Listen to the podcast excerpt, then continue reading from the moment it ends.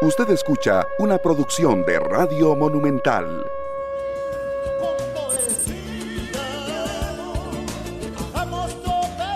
días, Costa Rica. Muy buenos días. ¿Cómo están? Esperamos que súper bien. Nosotros aquí tratando como cada mañana de cumplir con todos y todas ustedes, de darle más elementos de juicio para que puedan tener mejores decisiones y además puedan tener una opinión más eh, fuerte, más firme, una opinión más segura porque tiene muchos elementos de juicio para opinar y no por, solo para insultar o decirle ladrón a alguien si no tiene ninguna prueba de que esto sea, inclusive sin decirle corrupto a alguien, sin que tenga ninguna prueba de que esto sea, y entonces se comienzan a armar esas bolas en redes sociales que uno termina diciendo, qué barbaridad, con una opinión mejor fundamentada, más eh, o eh, fortalecida por elementos de juicio, pues tiene que subir el nivel de toda esta conversación que todos los días, durante todo el día, se está llevando a cabo en el planeta, pero aquí en Costa Rica también particularmente. Bueno, vamos a hablar de varias cosas hoy. Tenemos al director del organismo de investigación judicial, tenemos también a Luz María Alpizar del directorio legislativo, perdón, a Luz María Alpizar, que diputada de Progreso Social Democrático, quien entre otras cosas ha solicitado al directorio ser la única diputada del Partido Progreso Social Democrático. También tenemos a Pilar Cisneros, jefa de fracción del Partido Progreso Social Democrático, que han sido clara en señalar yo soy la jefa de la fracción eh, de, del partido aquí en la Asamblea Legislativa. También quería conversar con don Rodrigo Arias, pero don Rodrigo me dice, voy camino a Turrialba y, y, los papeles los tengo que analizar todavía para profundizar y ver qué vamos a opinar, decir o decidir en relación a la petición que le hace Luz María Alpizar al directorio legislativo. Tenemos un reportaje especial que está en toda su dimensión en ameliarueda.com, pero que vale la pena que lo analicemos y toquemos en el programa. Un eh, publicista visitó casa presidencial 20 veces el mismo mes. El SINART en esa oportunidad recomendó contratar sin concurso y por un monto ilimitado a la empresa de este publicista. Vamos a, eh, a tener una reacción del gobierno a lo que ha sido un reportaje, investigación de ameliarueda.com que hemos eh, publicado en la noche de ayer. Luego eh, vamos a hablar de una encuesta que realiza una cooperativa donde el 78% de los entrevistados considera que el costo de la vida aumentó desproporcionadamente en los primeros cinco meses del año. ¿Por qué? Se va, ¿Por qué y en qué se basan los entrevistados para hacer esa afirmación? Vamos a hablar de esto también. Y los turrialbeños celebran los 50 años de su, cantonato, de su cantonato llenos de ilusión y actividades. Una de las más importantes es la sesión del plenario legislativo hoy en Turrialba. ¿Qué pide Turrialba a los diputados que la visitan? Bueno, sobre eso también vamos a conversar. Pero comencemos hablándoles de una noticia que ha despertado mucho interés. El día de ayer, el fiscal general Carlos Díaz dirigió un allanamiento en un bufete ubicado en Los Yoses con el objetivo de obtener prueba documental y electrónica para incorporar al expediente en investigación eh, el material. En la causa penal figuran como imputadas, toda esta es información del OIJ, en la causa penal figuran como imputadas cuatro personas, el presidente de la República, Rodrigo Chávez Robles, el canciller André Tinoco y dos diputados del Partido Progreso Social Democrático, Luz María Alpizar y Waldo Agüero. Se investigan presuntos delitos sobre financiamiento ilegal de partidos políticos, según el artículo 273 del Código Electoral, por una presunta estructura paralela presunta estructura paralela de financiamiento electoral del Partido Progreso Social Democrático. Como se indicó y tal como lo establece la legislación nacional, la diligencia fue dirigida por el fiscal general Carlos Díaz Sánchez. Ayer no se logró concluir, por lo que será reanudada próximamente. Este allanamiento se realizó con agentes del organismo de investigación judicial y contó con la autorización de la Sala Tercera de la Corte Suprema de Justicia por tratarse de personas investigadas que tienen inmunidad. De momento es toda la información que puede ser suministrada en apego a la privacidad de las actuaciones establecidas en el artículo 295 del Código, del Código Procesal Electoral. Estas son las apreciaciones que se recibieron por parte de las autoridades judiciales ayer, una vez que se realiza este, este allanamiento durante todo el día.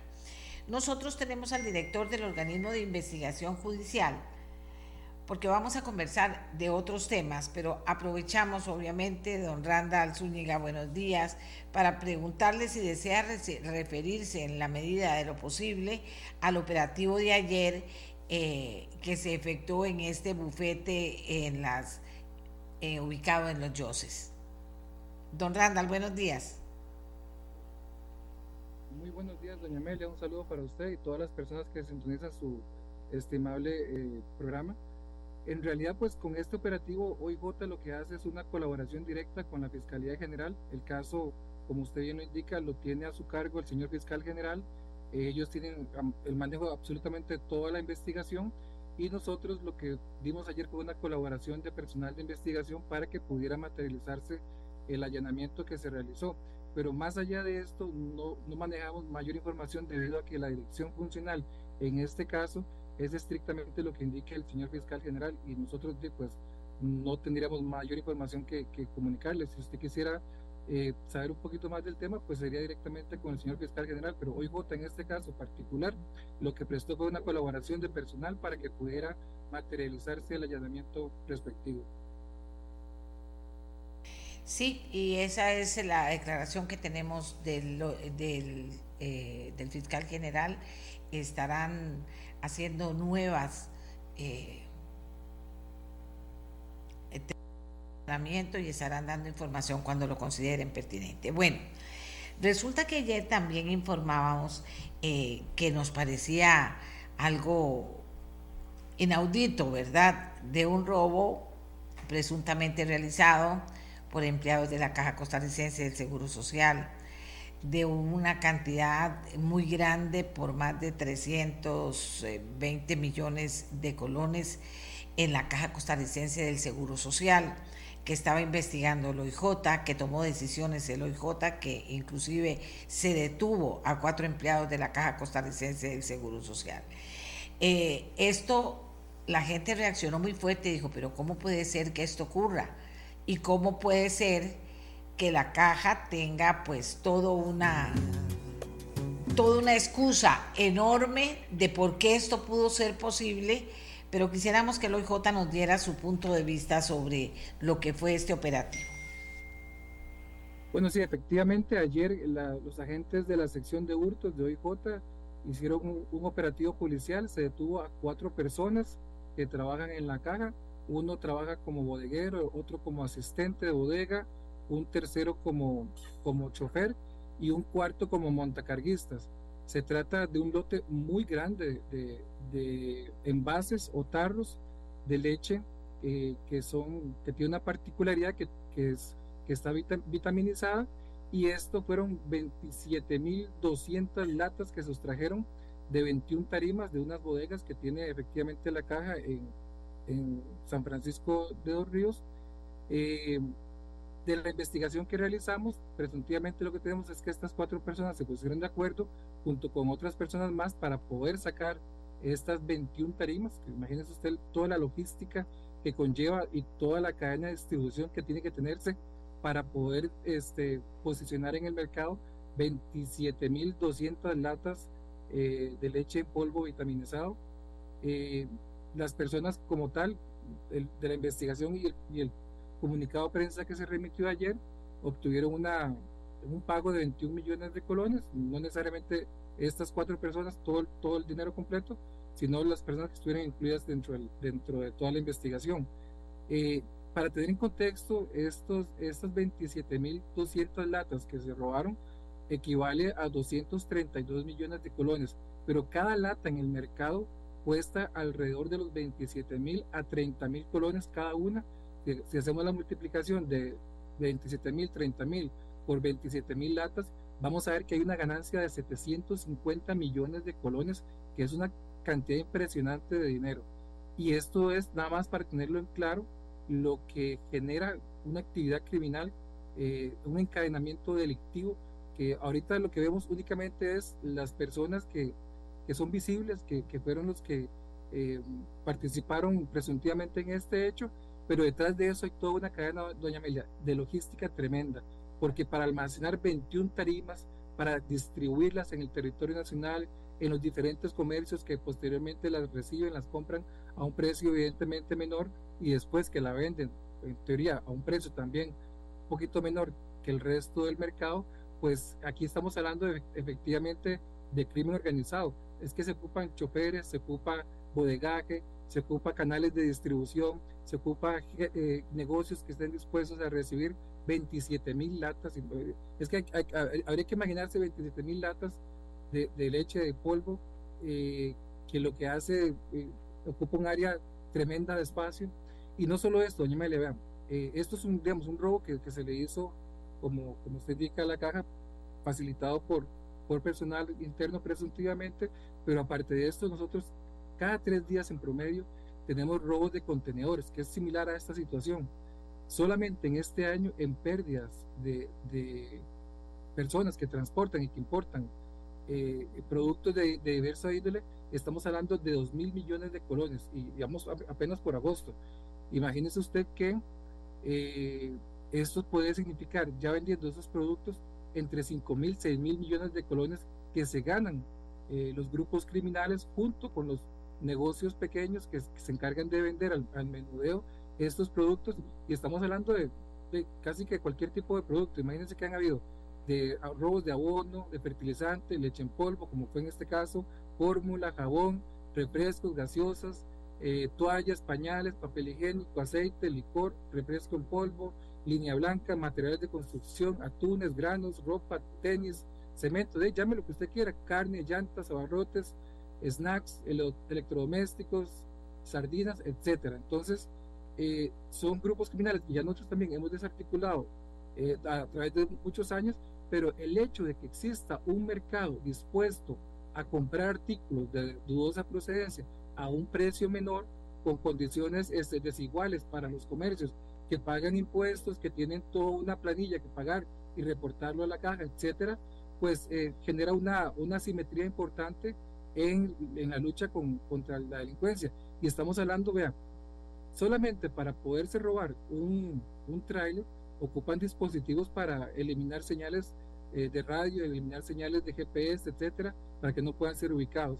Después llevarlos a un, a un lugar o un sitio para poder hacer el desalmacenaje de, los productos, pasarlo a camiones o a otros este, medios de transporte grandes, pasarlos después o trasladarlos a lugares donde se almacenan los productos y tener toda esta cadena de distribución, toda esta cadena de logística que, que yo le comento a usted que se requiere para poder distribuirlos a nivel nacional en pequeños negocios, en mini super de pronto, o en lugares que eh, de manera informal tienen alguna venta de, de, productos. Entonces, este es un problema serio. Ahorita se ve o se visualiza por el tema de que fue una institución pública la afectada, fue en momentos de que, de que había problemas eh, tecnológicos por, por el hackeo que sufrió la caja en su momento por, por la pandemia. Entonces, de, tenían esa, esa dificultad que, que, es importante también abordarlo. Situaciones como estas de hackeo, pues no solamente es la parte de salud eh, que se afecta, en este caso, que es la, la, parte misional de la caja, sino también otras áreas que proveen servicios a, a, la misma institución.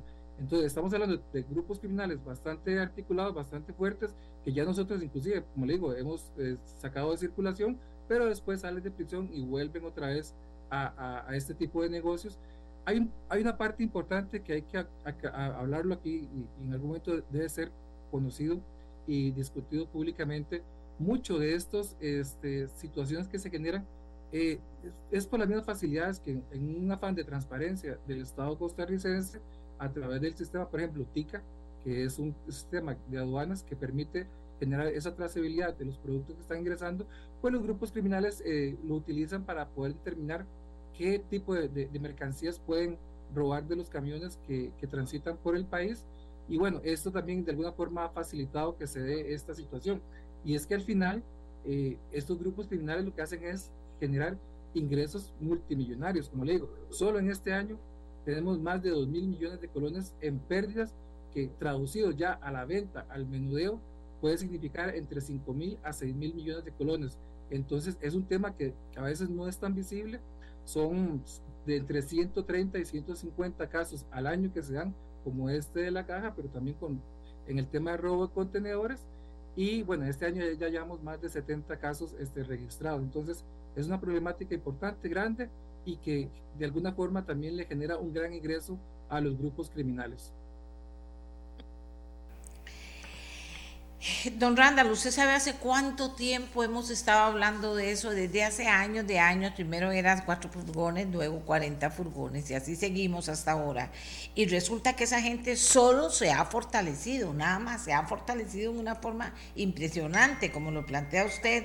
¿Qué es lo que pasa con esa investigación? ¿Por qué no es posible dar con esta gente si cada vez hay más? Bueno, está bien hay más gente involucrada. Vea que usted ahora me habla de que son empleados de la caja que fueron, que fueron presuntamente, ¿verdad?, utilizados por, por los criminales. O sea, quiere decir que esto tiene una dimensión humana muy grande y, y, no cae la investigación, no termina de darle de verdad un golpe fuerte a esto. ¿Qué es lo que pasa? Nosotros, como le digo, ya, ya hemos generado varias acciones que se han desarticulado grupos criminales. Sin embargo, al existir este mercado y muchos delincuentes conocer de este tema, pues se generan nuevas, nuevos grupos criminales que lo que buscan es sacar eh, y, y generar más ganancia. Entonces aumenta la, la, cantidad de casos que se generan y nosotros también pues tenemos que ampliar las investigaciones.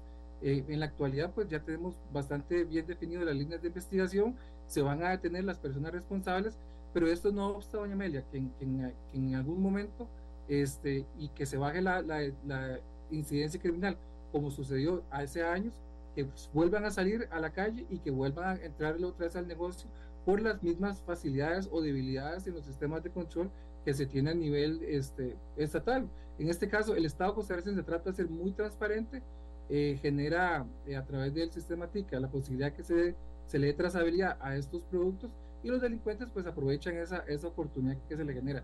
Pero como le estaba diciendo, ya nosotros hemos desarticulado en el pasado grupos criminales, se ha bajado la incidencia a niveles históricos, pero vuelve a retomarse porque al final hay un mercado, esto es negocio, esto es dinero y de eso se alimentan los grupos criminales, del dinero y los negocios que pueden generar este, delictivamente. Ahora, ahora, ¿Por qué no se puede detener o sí se puede? No sé cómo opera eso. Usted habla de la trazabilidad, pero todo esto se vende en negocios de este país. ¿Qué pasa con los comerciantes que están vendiendo esto? Eso es parte, vean, dentro del encadenamiento productivo generalmente se llega siempre a las etapas más bajas de, esta pirámide delictiva, que son las personas que se roban los productos o son las personas que, perpetran los golpes o como se dice popularmente, pegan a los, a los camiones. Eso es parte de lo que ya se quiere cambiar ir tras de esas cabecillas. Hemos desarticulado muchos grupos, pero aparte de esto, doña Amelia, ver el, la parte del mercado. Este, existe delito porque hay un mercado dispuesto a comprar o recibir productos de dudosa procedencia eh, a un precio menor para venderlo también a otro precio mm, presuntivamente menor. En muchas ocasiones también lo venden al precio de mercado y no hay, no, no se traslada ninguna eh, diferencia hacia el consumidor pero es parte del cambio que se tiene que generar y que estamos haciéndolo actualmente. Eh, sí, qué horror. Ahora, ¿qué dice la institución? Algo tiene que decir la institución porque también, así como usted habla de, lo enorme que fue todo eso, bueno, enorme también el, por todos los lugares que pasaron y todo lo que movieron en la caja para poder hacerlo. La Caja Costarricense de Seguro Social en realidad ellos hicieron una, labor eh, de identificación del problema, movieron o trasladaron a las personas a otros, a otros puestos. Eh, entendería yo que hicieron algún tipo de, de, control más, más exhaustivo, porque esto sucedió dentro de una coyuntura en las cuales no había sistemas, no había posibilidad de, de, dar una trazabilidad más efectiva a la problemática que se tenía. Y al final, eh, esas, esas bodegas son tan grandes, son tan inmensas, que 21 tarimas, aunque sean grandes, pues no representan visualmente una situación que uno podría determinar que, falta algo. Hasta que se hagan los inventarios, es que se pudieron dar cuenta del asunto, denunciaron y nosotros hicimos toda la investigación, pudimos llegarle a, a estas personas, pero la denuncia llegó evidentemente meses después. Entonces, poder generar esa trazabilidad que nos hubiera gustado de poder determinar qué hicieron con esas latas de, de leche en polvo, pues se complica mucho porque ya pasó el tiempo, ya, el producto fue distribuido y fue canalizado a los diferentes negocios que se dedican a, a receptar este tipo de, artículos y venderlos al menudeo al, a la sociedad costarricense. Entonces, fueron parte de las, de las falencias que tuvimos para poder eh, ubicar ya toda la estructura criminal. Sin embargo, como le digo, esta situación de robo de mercadería, sea al Estado costarricense o sea a empresarios que importan artículos evidentemente del extranjero, pues es una situación reiterativa, constante en el tiempo. Eh, los grupos criminales van aprendiendo del tema, se hacen más fuertes, obtienen tecnología para tratar de despistar a la policía en el sentido de que no podamos generar esa trazabilidad de, de los vehículos que tienen GPS y este pues ya muchos han entendido el negocio, inclusive hemos tenido casos de gente que se ha independizado, por así decirlo, del, del la banda criminal originaria han hecho su propio grupo criminal para poder generar más, más golpes. Y es una situación que tenemos que ver cómo a nivel estatal generamos alguna herramienta para que no sea tan visible lo que llevan los contenedores. Inclusive en un caso tuvimos un evento en que se roban el camión, cuando lo abren se equivocaron de camión y este, lo que tenía ese camión pues lo dejaron ahí botado porque no, no era vendible, o sea, no era comerciable a nivel de este mercado entonces lo dejaron votado, pero es una realidad que tenemos eh, estadísticamente, más o menos cada tres días se tiene un, golpe de este tipo. Aquí me dice una persona que, vamos a ver, hay varios, varios comentarios, pero dice, eh, la caja tiene una auditoría interna, luego el control de inventarios tiene que haber muchos más implicados. Y otra persona dice, que eh, de todas formas, generalmente toda esta mercadería está asegurada también, don Randall. Pues yo entendería que debería estar asegurada. El problema aquí es que independientemente que esté asegurada o no esté asegurada, la, la, caja no sabría decirle si está asegurada o no, porque ya es una mercadería que, que se, se, adquirió producto de una licitación y está en una bodega como tal. Pero este, las otras mercaderías muy probablemente tienen seguro. El asunto es, no es tanto el seguro, el asunto es la capacidad delictiva de los grupos criminales que se enriquecen con, con base en los robos que se generan. Ese es el problema, ese es el detalle. Y eso es lo que usted dice que cree, que cree que están cerca por lo menos de, de, algunos de los grupos, porque también entiendo que no es solo un grupo el que está, el, el que delinque de esta manera. Son, son varios grupos, doña Amelia, pero hay que, hay que entender una parte. Eh, mientras haya un mercado, mientras exista gente dispuesta a pagar menos por un artículo y, también gente dispuesta a recibirlo o, a un menor costo y venderlo a un costo inferior o similar al del mercado, pues la actividad criminal no va a decrecer, siempre va, a mantener. Podremos nosotros detener a las personas que están ahorita vigentes, pero otros más vendrán y retomarán el tema. ¿Por qué? Porque al final hay un negocio. Entonces, lo que tenemos que buscar es la forma efectiva para que los delincuentes no sepan dónde está eh, la información de los contenedores, qué es lo que conllevan estos, estos furgones para que no tengan acceso a esto. Sino lo que ellos empezarían a hacer es un, un ruleteo, como se llama popularmente, es eh, a, mm, detener eh, furgones, ver qué mercadería tienen y si les sirve, pues se la roban. Pero no es tan así. Cuando, desde que ya entra la mercadería al, al Estado, pues ya se puede saber qué tipo es y dónde puede ubicarse o colocarse. Entonces son las, son las falencias que hay que empezar a, a manejar y corregir para que esta situación no se genere. El mercado de Añamela siempre va a existir Y si, si hay mercado, pues siempre va a haber delincuentes que estén dispuestos a cometer estos delitos, independientemente que, que a los que estamos ahorita investigando los pongamos a las rejas, va a haber siempre alguien que va a querer suplir esa demanda que existe en el mercado como tal. Y también vamos a estar sin las herramientas nosotros para detectar quiénes son esos comerciantes sinvergüenzas. Bueno, es, parte del cambio que se quiere hacer. Efectivamente, ya no basta con solamente detener a, a, las personas que se roban los furgones, a los que hacen la cadena de distribución, sino también que hay que ir más allá. Hay que empezar a determinar quiénes son estas personas que se nutren de manera ilegal de los, de los artículos para venderlos. Nosotros ya hemos hecho varios casos en los cuales hemos detenido a, comerciantes que se dedican a esto, pero tiene que haber más porque evidentemente cuando estamos hablando de 27 mil latas de, leche en polvo, pues evidentemente no son eh, dos, tres comerciantes, tiene que haber mucho más. podríamos tener para dar con todos los sinvergüenzas del comercio que están eh, lucrando con esto y están alimentando esta práctica criminal? ¿Qué herramientas se necesitan, don Randall, por parte de ustedes? Bueno, doña Amelia, vean, este, ya, ya sobre este tema he sido bastante insistente. Lo primero es que nos saquen de la regla fiscal.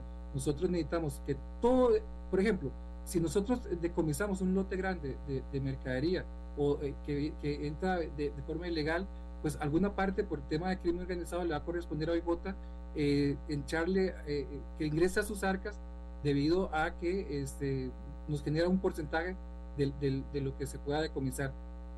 Por ejemplo, en propiedades, a estos grupos criminales, cuentas bancarias, etcétera.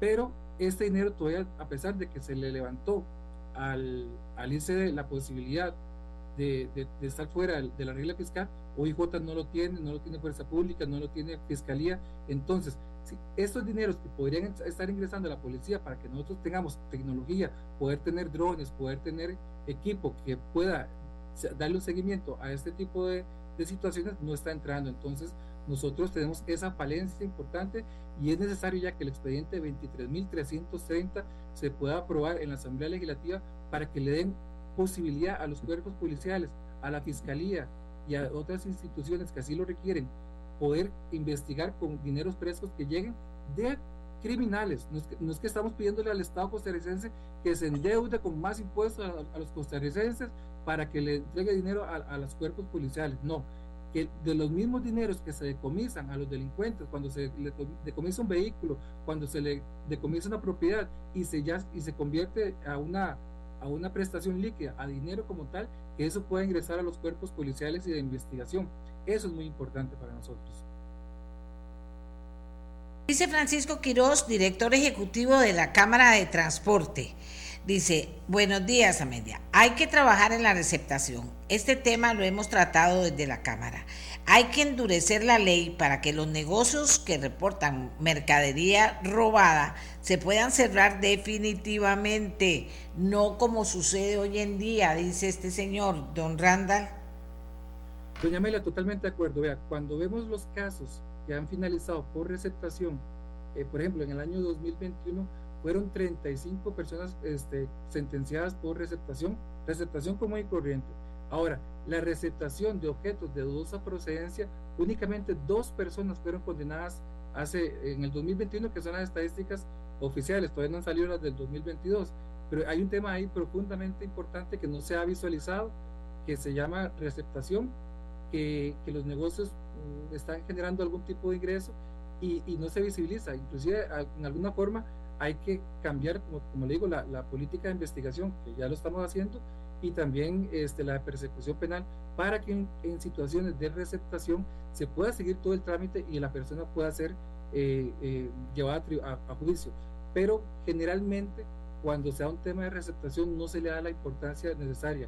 Y aquí es esta figura de receptador es sumamente importante porque es la que dinamiza el delito, es la que posibilita que se pueda generar el delito a la hora de recibir los objetos de dudosa procedencia y venderlos de forma, entre comillas, legal dentro del comercio, aunque evidentemente los productos provienen de, eh, de una eh, adquisición totalmente contraria a la ley.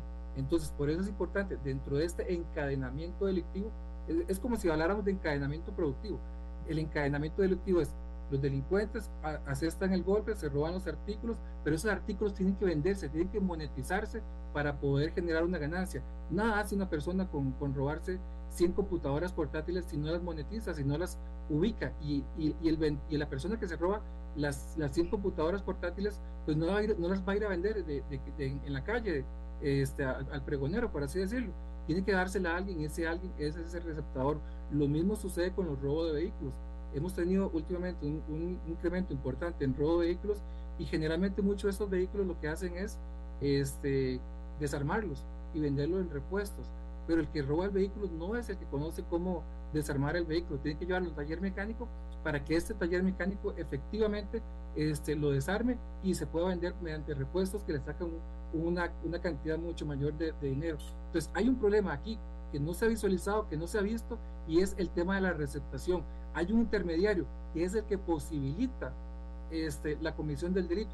Y esto no lo digo yo, Amelia, esto, esto es, una, esto es un, un estudio que hizo en su momento Gary Becker, que obtuvo premio Nobel de Economía por los estudios que hizo acerca de cómo los delincuentes monetizan los flujos de dinero producto de, las actividades criminales.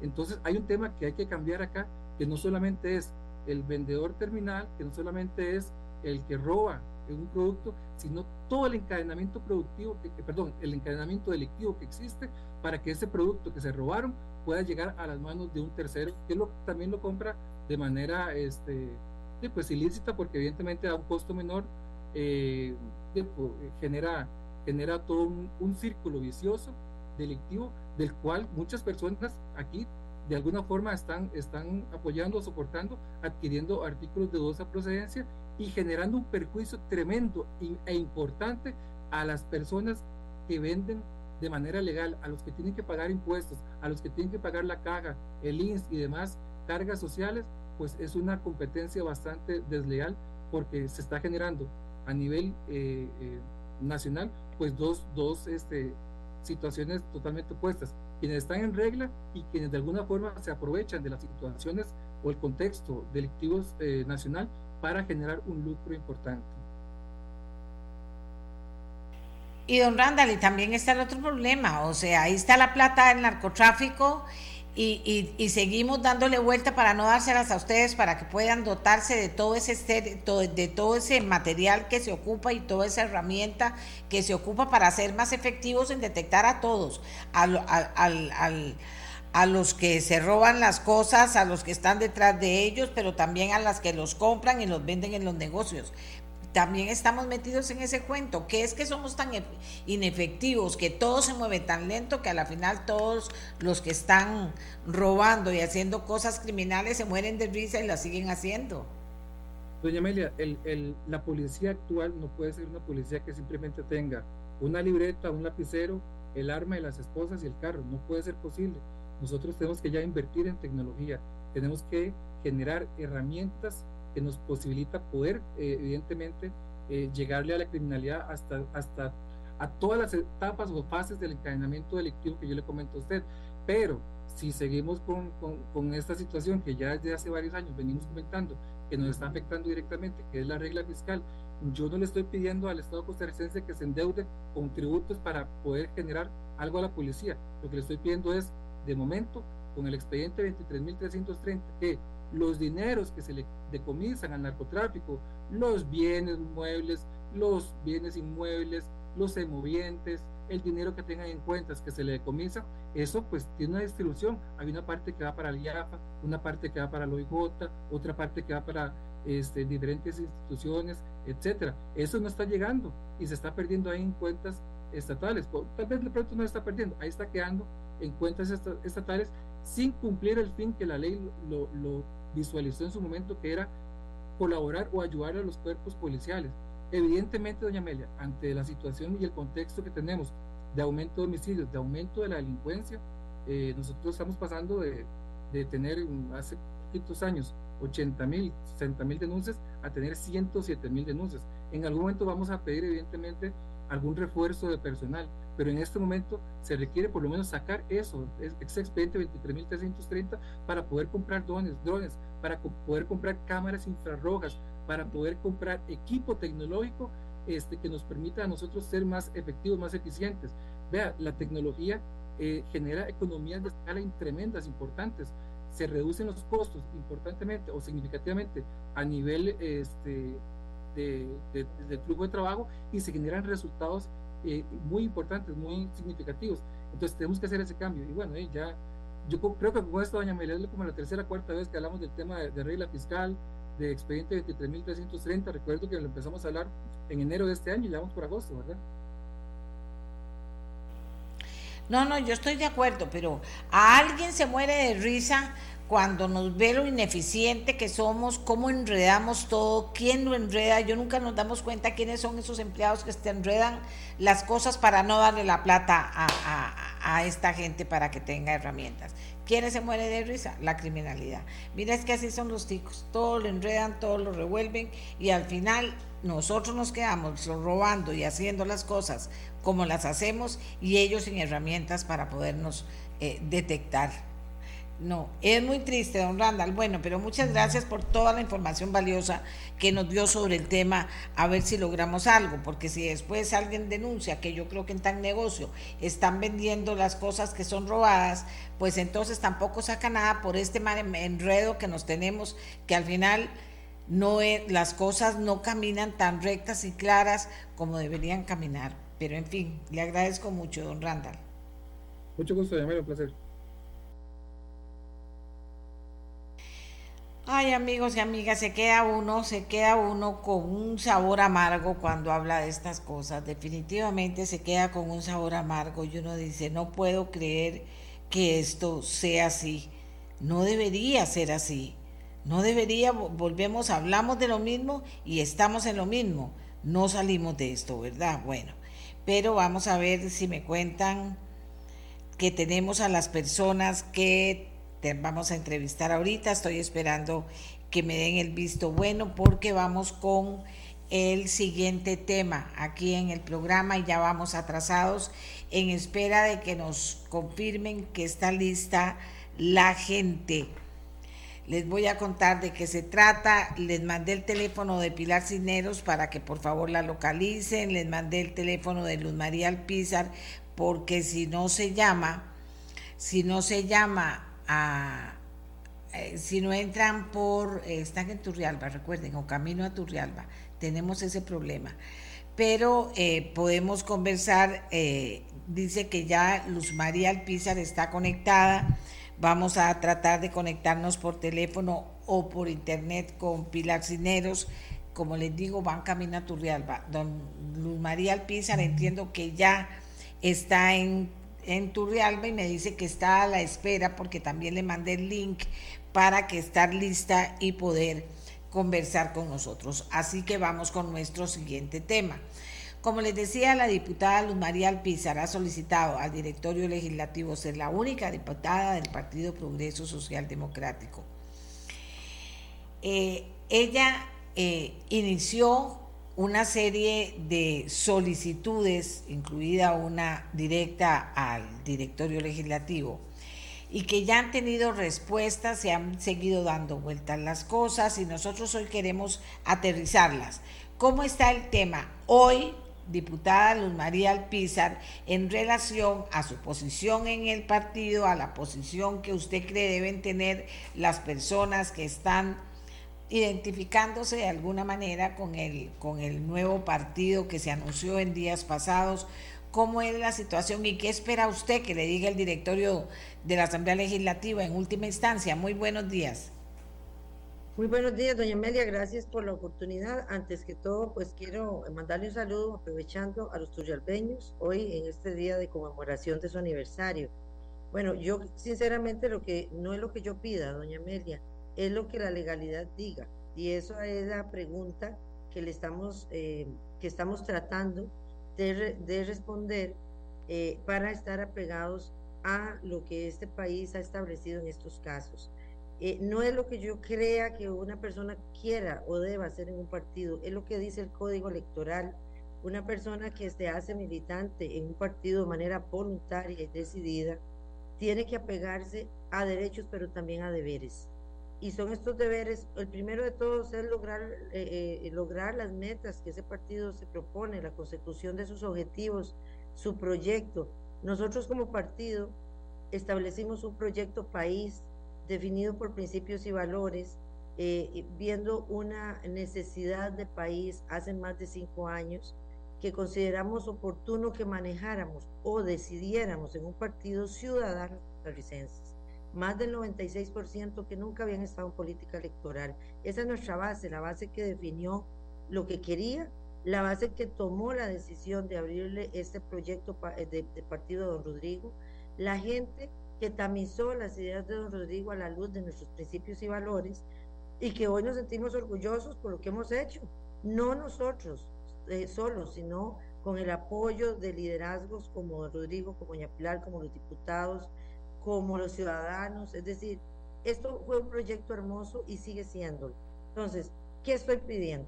Muy, muy básicamente, primero, es un hecho que la única persona que de manera voluntaria define su afiliación política al Partido Progreso Social Democrático es Luz María Alpizar, la única diputada de los 10 que fueron electos vía el partido. Eso entonces nos lleva a tener que tomar decisiones, no como los Mario Pisa, yo tengo que ejecutar esto como, como diputada de la República y como presidenta partido, tengo que ir a las instancias, nos hemos dado el tiempo para entonces solicitar que se, que se reconozca como la única representante del partido en la Asamblea Legislativa mi persona. ¿Por qué? Por una sencilla razón. No porque nosotros hayamos querido que así fuera, sino porque los compañeros, con su voluntad, que la tienen libre para expresarla, expresaron públicamente que ellos van a apoyar a otro partido.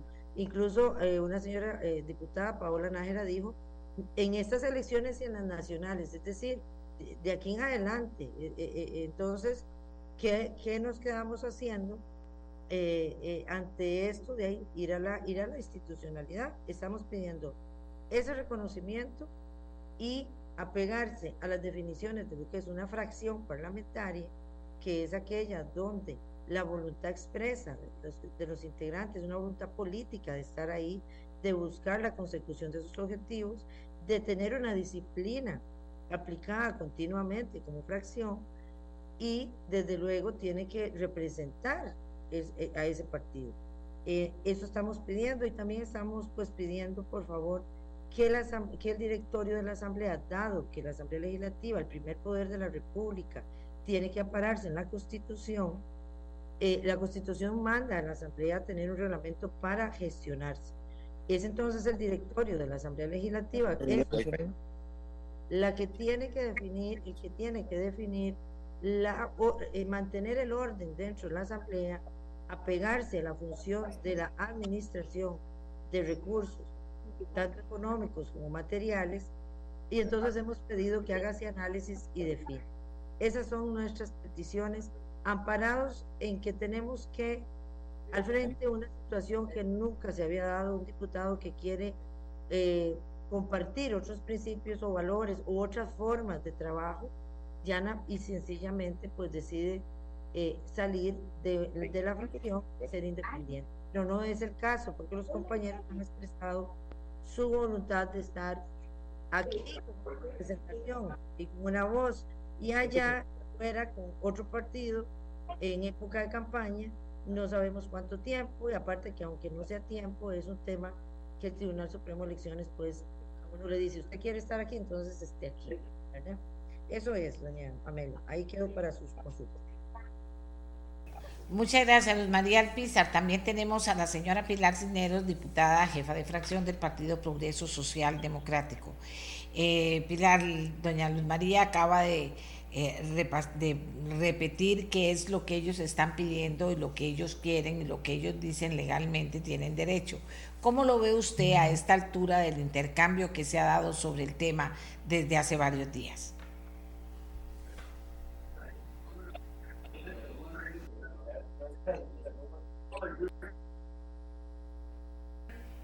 Pilar, adelante.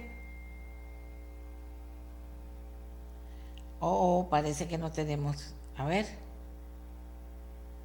Aquí dependo de lo que me digan los compañeros, porque como les dije, recuerden que los diputados van, en este caso, camino a eh, camino a Turrialba. Y sí, claro, se pueden conectar, pero hay momentos de, ahí está, ahí está bien. Ahí está bien. Aló, dicen que está pegada la señal. A ver, una, dos, tres. Pilar, a ver si, si lo intenta nuevamente o si la llamamos por teléfono.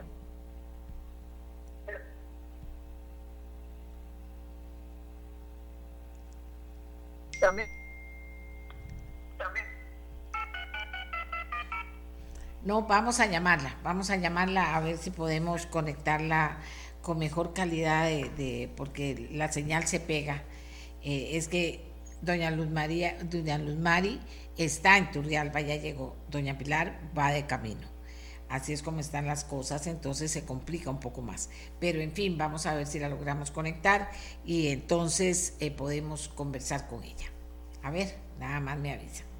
Espero que sí. Conectada Pilar Cineros.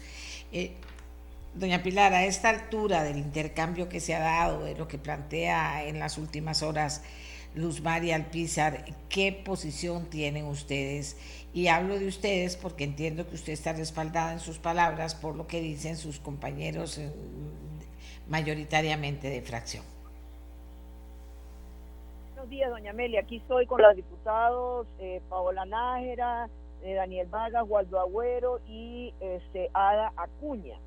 Y escuchando a la señora Alpizar, nos llama mucho la atención porque ella da por un hecho que nosotros hemos dado la adhesión a otro partido y eso es totalmente falso. Ella unilateralmente no puede decidir que es la única representante en el Congreso del Partido Progreso Social Democrático, por una razón muy sencilla, doña Amelia, porque ella no nos llevó al Congreso, el partido no nos llevó al Congreso. ¿Quién nos llevó al Congreso? El soberano, el pueblo que votó por nosotros. De manera que no tiene absolutamente ninguna autoridad de ningún tipo para pedir lo que ha pedido. Aquí estamos todos los compañeros absolutamente firmes como fracción oficialista, como siempre hemos sido desde el primer día. Entonces realmente no vemos cuál es eh, la intención de la señora Alpizar eh, al pedirnos eso. Nosotros estamos muy conscientes del papel que estamos desempeñando y queremos seguir cumpliéndole al soberano la responsabilidad que nos dio como representantes del oficialismo en la Asamblea para sacar adelante el programa de gobierno y las promesas que le hicimos en campaña, razón por la cual el pueblo votó por don Rodrigo Chávez y por nosotros como diputados. Ahora, ¿cree usted, eh, Pilar, que la petición que hace doña Luz María al directorio legislativo podría cambiar en algo lo que está ocurriendo ahora? ¿En qué sentido, doña Amelia? ¿En qué sentido, doña Amelia? En el sentido de que le digan, sí señora, usted va a ser la única representante del Partido Progreso Social Democrático o algo parecido. Doña Amelia, buenos días. Paola Nájera, un gusto saludarle. Doña Amelia, veamos las cosas desde dos perspectivas. Una, evidentemente, que es la legitimación desde la parte política, donde aquí efectivamente nosotros somos la fracción oficialista que está llevando a cabo las acciones siempre en la línea que le prometimos al pueblo durante la campaña. La disputa que la señora Alpizar tiene es sobre la parte administrativa, que es que ella quiere seguir, ella quiere asumir un liderazgo diferente, pero desde el punto de vista administrativo. Lo demás, como mencionó doña Pilar, eso es algo sumamente importante que tenemos que responder.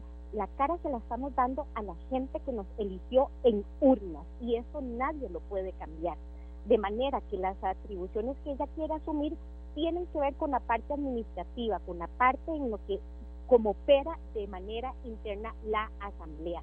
Y entonces eso no cambia en el sentido de que se este, quiere atribuirse una representación, pues que no, porque incluso administrativamente la decisión, la voluntad de la mayoría de la fracción fue haber este, eh, decidido que doña Pilar Cisneros fuera la jefa de fracción y don Daniel Vargas el subjefe. Me dicen que está doña Acuña con ustedes, que va de camino con ustedes. Sí, señor. Sí, señor, aquí está. Ada. Aquí, aquí está doña Acuña. para aprovechar que van varios diputados para escuchar su, las reacciones. Doña Ada, adelante. Gracias, un saludo, doña Amelia. Mire, sí, pues sorprendida, sobre todo porque nosotros hemos venido trabajando de una manera eh, clara ante la población eh, de hecho, pues estamos asumiendo la responsabilidad que toca en la Comisión de Partidos Políticos, eh, defendiendo lo que tiene que ver con la transparencia y los procesos de toda una campaña. Y aquí seguimos trabajando. la posición de la compañera realmente pues nos, nos afecta a nosotros, pero realmente no, no es clara, ¿verdad? Entonces aquí estamos eh, trabajando con lo que nos toque, lo que nos ha mandado el soberano, que es el pueblo costarricense. Eh, doña Amelia, yo quisiera poner otro punto sobre la mesa. ¿Cómo puede la señora Luz María Alpizar, diputada, según ella, la única diputada del Partido Progreso y por lo tanto dice yo soy la eh, única representante del partido oficialista y del oficialismo, si doña Luz María Alpizar es público y notorio que no tiene ninguna relación ni con el presidente de la República, ni con los jerarcas, ni con los presidentes ejecutivos. Es decir, ¿cómo puede haber una fracción oficialista que no tiene conexión con el Ejecutivo? Y yo creo que ayer cuando le preguntaron al presidente en la conferencia de prensa lo dejó sumamente claro. Entonces hay que ser prácticos, realistas y responder a la realidad que exige el pueblo. ¿Puede esa señora ser fracción oficialista? La respuesta es no. Definitivamente no. El pueblo lo que está esperando, yo elegí a 10 diputados, ¿para qué? Para que ayuden al gobierno a cumplir las promesas de campaña. Porque cuando la gente vota por Rodrigo Chávez, no vota por Rodrigo Chávez, vota por el plan de trabajo y por las ofertas y las promesas y las propuestas del señor Chávez Robles. Entonces, ¿cuál es nuestra labor como fracción oficialista? hacer todo lo que esté en nuestras manos para que esas promesas se hagan realidad, que es lo que el soberano está esperando. Cosa que la señora Luz María Alpizar no ha hecho desde el principio no está haciendo ahora y no va a poder hacer en el futuro. Vamos a ver, eh, voy a leer algunos de los comentarios. Dice, el pasado 8 de agosto para doña Paola Nájera, ella dijo en el plenario del, eh, del partido que el partido Progreso Social Democrático se ha convertido en una copia al carbón de los partidos tradicionales que han sido maestros de la corrupción entonces, doña Paola, ¿por qué permanecer en un partido que considera corrupto? Dice una persona que le pregunta esta mañana. Esa, gracias de verdad por esa pregunta, porque vea qué interesante cómo estamos aquí sacando a la luz que en la práctica hay cosas que la normativa no está cubriendo, porque se le plantea una serie de deberes y obligaciones a los diputados para con su partido, pero no del partido para con sus diputados. El partido se ha convertido, cuando hice esa afirmación, un mejor ejemplo no puede ser cómo es posible que se permita algo que hemos criticado en los partidos tradicionales, como por, ejemplo que la señora Alpizar sea la presidenta del partido y su esposo sea el secretario general del partido. Evidentemente, dos puestos sumamente estratégicos en un partido, que eso va a determinar cómo se manejan las, las cosas y hasta las relaciones de poder. Entonces, ¿por qué? Porque nosotros, esa, reitero, fue la promesa que hicimos en campaña de 2022 a 2026 ser la fracción oficialista que apoya a este gobierno. Llegamos en, en equipo esta fracción junto con el Poder Ejecutivo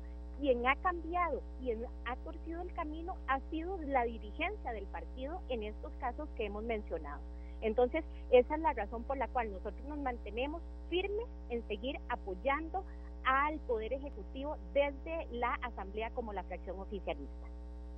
Doña Amelia, y hablando de torcer el camino, yo quisiera que don Daniel Vargas le explicara eh, algo que estábamos conversando ahora. Un segundo. Muy buenos días, doña Amelia, y buenos días a todas las personas que hoy nos escuchan. Eh, algo importante eh, que, hay que resaltar también es el comportamiento en el voto dentro del plenario y eh, con relación a los proyectos que presenta el Ejecutivo y el comportamiento mismo de cara al presidente de la República. Me parece que el comportamiento de Doña Luz no ha sido consistente con el resto de la fracción.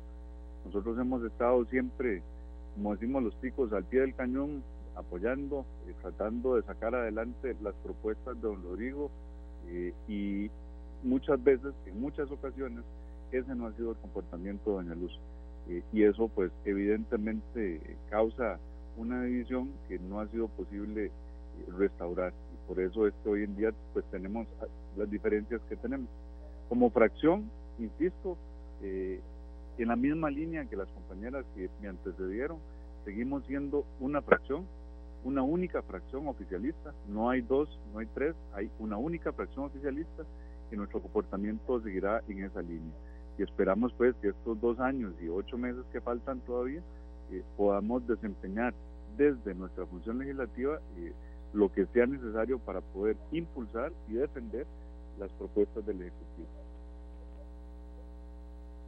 Vamos a pedirle ahora a doña Luz Mari que se refiera a lo que eh, pues se ha externado hasta este momento en esta etapa del programa. Doña Luz Mari. bueno, yo hace más de 22 días pedí en la fracción este espacio para hablar con los compañeros. Lástima, y les dije, pongamos este, el punto partidario, pongámoslo en agenda, doña Pilar, para que así habernos entendido, a ver qué era lo que ellos querían, qué es lo que iban a hacer. Y con transparencia, nosotros como fracción oficialista, porque ellos no pueden excluir en este momento, nosotros estamos pidiendo algo apegado a la legalidad y no solo es administrativo, como dice la compañera, creo que que es necesario estudiar un poco la legislación que nunca se había dado. Pero pues, yo quisiera decirle que usted es ingeniero igual que yo y los números hablan. Los números dicen que yo he votado 17 veces diferente en más de un año y medio, y este corte es hace unos, unos tres meses, y el compañero Manuel Morales 15 y otros compañeros de la fracción 10 veces. Entonces no se vale venir a decirle a los costarricenses que yo me he apartado de la línea en la votación de gobierno. No se vale decirle a los costarricenses que yo voto en contra del gobierno o me he apartado del proyecto país. Eso se los voy a demostrar con números y cuando estén los números a hoy, quisiera ver cuál va a ser el argumento de un ingeniero como usted y de los compañeros, porque decir argumentos generalizando cosas no se vale porque el mismo Manuel Morales, que, que estuvo eh, eh, haciendo estos cálculos y diciéndolo públicamente, no dijo que él también se había separado 15 veces. Entonces, no se vale eso en más de 400 votos, más, quizás más de 450 votos. Entonces, rompamos esas mentiras que se quieren argumentar. Segundo, ¿quién dice que yo no estoy trabajando para el gobierno? ¿Quién dice que no he, he apoyado eh, los proyectos? Los pocos proyectos yo he aclarado mis líneas en temas de derechos de las mujeres, en temas de derechos de las personas con discapacidad y en, algunos temas ambientales que ahí coincidí con Manuel en las votaciones. Entonces, no es necesario entender, Paola, si usted hubiese querido dedicarle a este partido como nosotros le estamos dedicando hasta el día de hoy, usted debe decirle a la ciudadanía, y quiero decirle esto al pueblo costarricense, cuando se hace un proyecto y se buscan personas y se les da la posibilidad de participación, las personas tienen que ejecutar sus puestos. Paola, Arturo, esposo mío, y, no maridito ni nada así, como hay veces doña Pilar, se refiere a él, no, él es un esposo de más de 25 años de matrimonio, una familia conformada. Paola, usted fue la secretaria general, se le dio la oportunidad, usted pudo haber continuado toda la campaña como continué yo y ser hoy la secretaría general. Nosotros tuvimos no, y siguen diciendo algo que es mentira a la ciudadanía. Luz Mary Alpizar no puso el esposo, lo puso una Asamblea Nacional que también los eligió a ustedes. Cuando ustedes dicen eso, están irrespetando a la gente que votó por ustedes sin conocerlos para que fueran diputados. Sigan diciendo la verdad. Pueden decir que Arturo es el secretario general, pero digan que lo eligió el mismo grupo, más casi un 80%, el mismo grupo de delegados nacionales que nos eligió a todos nosotros y a don Rodrigo Chávez. Eso es irrespetar, según el Código Electoral y el, el, estatuto, y respetar la vida democrática de un partido. porque este puesto se tiró dos veces en una asamblea y más bien en la segunda ganó más votos. Cada vez que ustedes lo digan, están incumpliendo un deber que es respetar lo que quisieron los delegados. Y quiero ir cerrando diciendo esto. Yo estoy trabajando por el país con los compañeros y con más diputados, pero con los compañeros que eran de la fracción porque eran de progreso social democrático. Este, esta, esta vuelta que quieren hacer de estar hablando en nombre de un partido y siendo y dando apoyo a otro partido y respeta a toda la gente que votó por nosotros, pero más que eso, por militantes que hoy mismo les ayudaron a ustedes a llegar, hoy están en nuestras papeletas y ellos quieren ir a toda la contienda y ustedes dicen, salvamos la tabla. Pero esto más que un tema electoral, yo quiero decirle a los costarricenses, si no, si no respetamos la legislación o la mejoramos para hacer aquello que queremos hacer, entonces nosotros estamos abriendo espacios donde se hace lo que una persona crea. A mí el, el argumento de los compañeros Luz Meri dice, Luz Meri cree, Luz Meri quiere. No, no, señores. Yo estoy haciendo la instancia ante el directorio porque las cosas primero se arreglan en casa, como debimos haberlo hecho nosotros en nuestra fracción. Primero haber hablado. Yo hace un mes les dije, compañeros, aquí hay gente de muchos partidos. Entonces hablemos, abramos el punto partidario. ¿Por qué? Porque al final estamos congruentes con el proyecto país, porque ahora nadie se debe atribuir de manera única al proyecto país.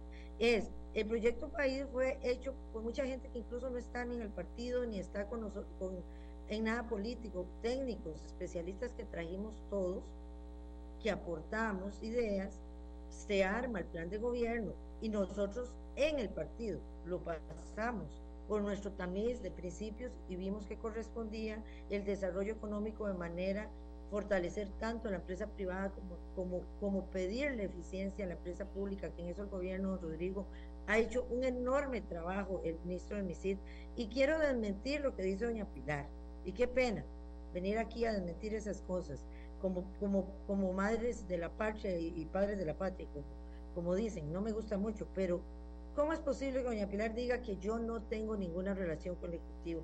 Y, el señor presidente sigo diciendo que lo están asesorando muy mal. Se estableció en nuestra comisión, en, nuestra fracción, que cuando se hacía un proyecto de ley, nosotros teníamos que hablar con, con los ministros. Y eso es lo que yo vengo haciendo. Quizás yo no he cargado tanto al Ejecutivo de estar yendo. Aparte que una vez, don Rodrigo se ha reunido con esta fracción, según mi memoria, solo dos veces con esta fracción en pleno. Ahora, si han hecho otras reuniones, una vez me di cuenta en el WhatsApp que tenían una reunión, pero solo era por invitación a un grupito, ya es diferente. Pero yo puedo decir a los costarricenses que dos veces, incluso compañeros que hoy no dicen nada de la fracción, han reclamado continuamente en las reuniones que ni, ni los proyectos que nosotros presentamos como fracción son llamados. Han dicho por qué no nos reunimos más, con, el Ejecutivo. ¿Por qué digo se reúne con otras fracciones y no tanto con nosotros? Hay que ser transparentes y hablamos de transparencia. Doña Pilar, yo hablo con los ministros. O ahora es que ni tan, o sea, ni, ni, tan siquiera se va a poder, ¿no? Yo, es más, doña Natalia Díaz en una reunión de fracción dijo, yo sé que Luz Meri, los proyectos que presenta, llamándonos la atención al respecto de que habláramos con los ministros, yo sé que doña Luz Meri sí habla con los ministros. Eso lo dijo doña Natalia Díaz, ministra de la Presidencia. Entonces, no, no digamos verdades a medias. Aquí lo que estamos haciendo, doña Amelia, es muy sencillo. Preguntar para saber si estamos parados en la legalidad de las formas y de las situaciones es necesario, por dos razones fundamentales. Una, el electorado se merece, ese electorado que votó por la propuesta, que yo le quiero decir a ese electorado que yo estoy trabajando en la línea de gobierno y que los compañeros han tomado una minúscula cantidad de votos, solo a mí, no se la tomaron a Manuel Morales, solo a mí, ni a otros compañeros, ahí les voy a pasar la listita, para hacer todo un argumento de que yo no estoy con el gobierno. ¿Saben qué dice la gente, doña Pilar? Que yo no, yo, yo no, no, voté el 4-3. Cuando yo hablé en el plenario a favor, cuando yo eh, eh, he hablado con compañeros diputados para expresarles por qué sí estoy a favor del 4-3, cuando ahí estaba, cuando hice una instancia al quórum en la Asamblea Legislativa, con el respeto que se merecen los señores de todas las fracciones, diciéndoles cuánta gente tenía que permanecer en el plenario, pero la gente, por ese argumento basado en una mentira, porque se basa no en la mayoría de los votos, demuéstrenle ustedes a los costarricenses, les hago ese reto, demuéstrenle que la mayoría de los votos de esta señora diputada están contra el gobierno. El día que lo hagan, doña Emilia, usted nos llama aquí y nos volvemos a hablar. Pero en este caso, el pueblo... Mari. El pueblo costarricense ya me di cuenta, eh, de, eh, doña Luz María, es que se nos va todo el tiempo y tengo que darle el, la palabra a las dos partes, por eso a usted se la di un poquito más extensa, porque ellos habían hablado más, pero ahora vamos a dar la contraparte otra vez. Doña Pilar. Que Luz María Alpizar no forma parte o no se ha integrado a la fracción oficialista verdadera que ha trabajado por este gobierno y por el Ejecutivo. Nueve diputados. ¿Quién le dice a Luz María Alpizar que eh, ella no está actuando bien?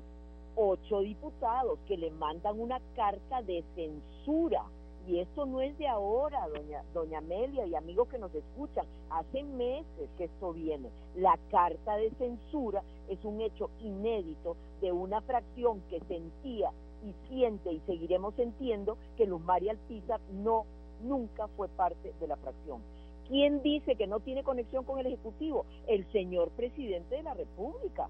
¿A quién más quiere que le preguntemos?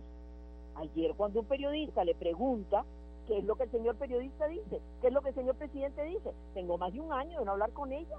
Me pidió una cita y no se la voy a dar porque no tenemos nada en común. ¿Qué más realidad quiere Luz María Alpizar? ¿Qué más quiere?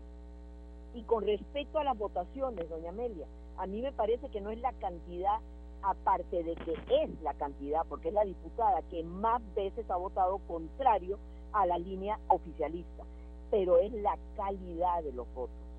La calidad de los votos también donde ella se separa una y otra vez. A nosotros lo que nos queda muy claro es que Luz María Alpizar es fundadora del partido y dueña del partido.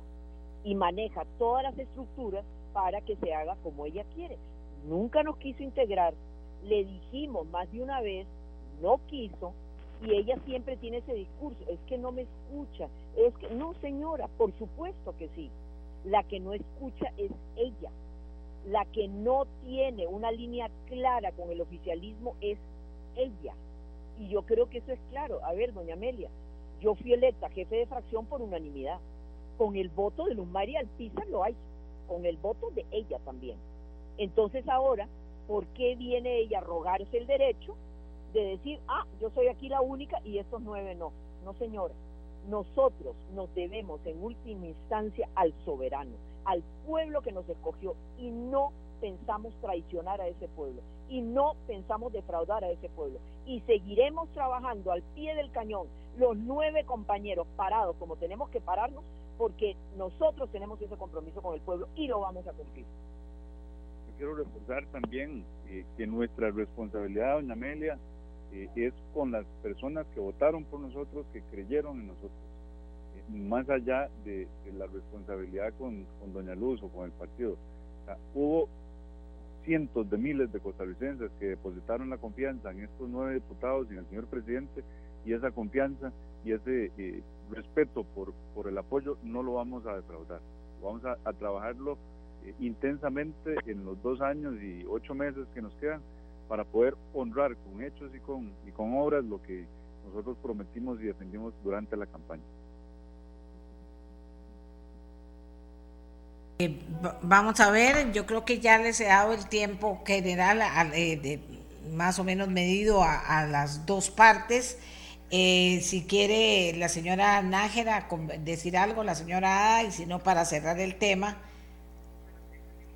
Gracias, sí, este, evidenciar nuevamente que aquí pareciera que se busca castigar a diputados que critican cuando en las cuando en las altas esferas partidarias algo no se está haciendo bien y se torsiona el camino, entonces que más bien es un llamado de atención, ¿verdad? Para que ver de qué manera la normativa cubre estos vacíos cuando unos diputados deciden firmemente cumplir con su rol como lo prometieron en urnas, pero la dirigencia de un partido busca más bien torcer el brazo y no se le puede hacer un llamado de atención, porque evidentemente aquí hay una relación de poder donde el partido con la dirigencia a cargo de una presidenta y un secretario siguiendo la misma línea, buscan sacarnos a nosotros de una manera tácita.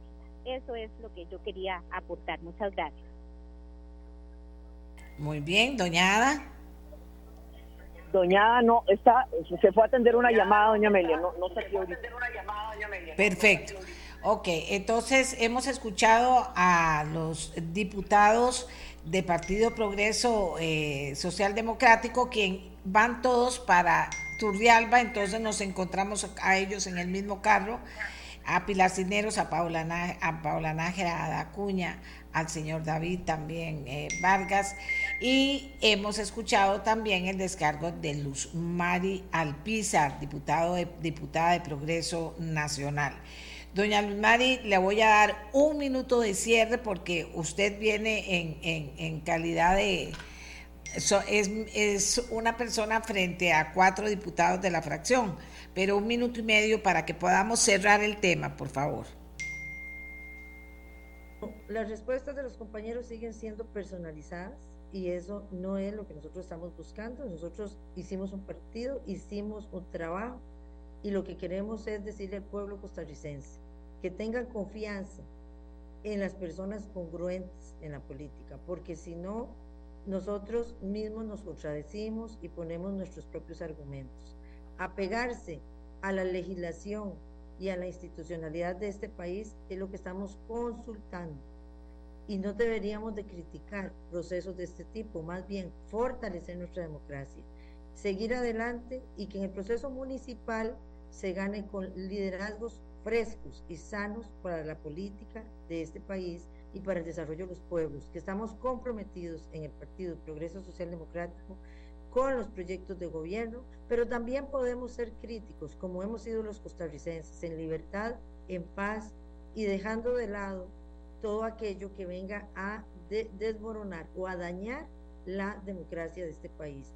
Preguntar no daña a nadie más bien esto nos va a aclarar. Y si hay que hacer legislación, se hará por el bien de Costa Rica. Para eso nacimos. Doña Amelia, muy agradecida y espero que cada que en el tiempo, el tiempo dirá la verdad. Eso se los digo porque los datos, la información y las acciones son las que valen, no son los argumentos personales. Muchas gracias.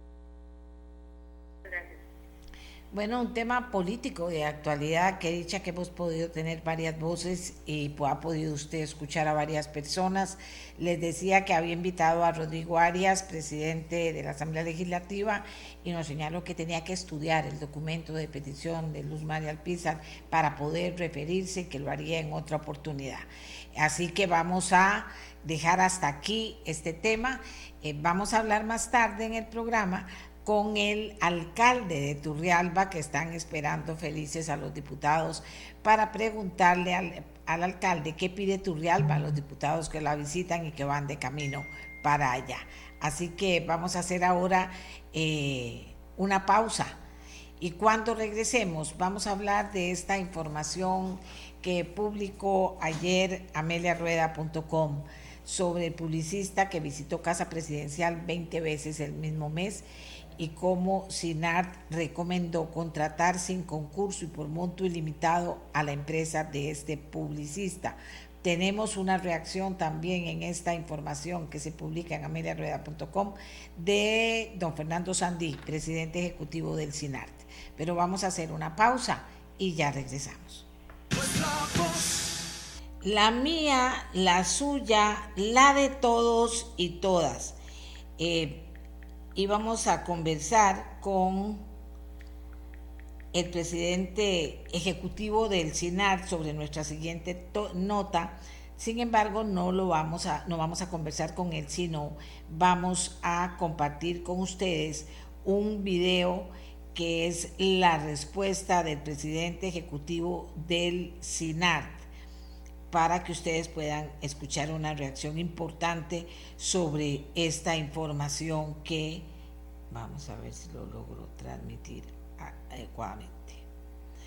Eh, sobre esta información que aparece publicada en ameliarueda.com. Vamos a compartir con ustedes, vamos a compartir con ustedes esta información. Hoy ha estado movido esto, gente para acá, gente para allá, bueno, pero en fin, lo logramos, lo logramos, como digo yo. Lo logramos porque eh, cuando tenemos que transmitir así cosas que están eh,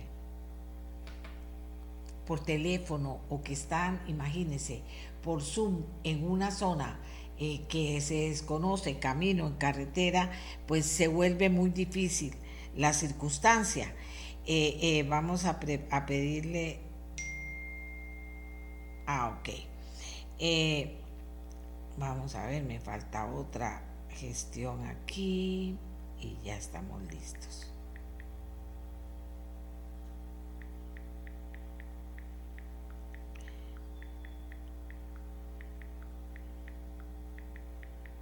Aquí la tengo, aquí tengo todo.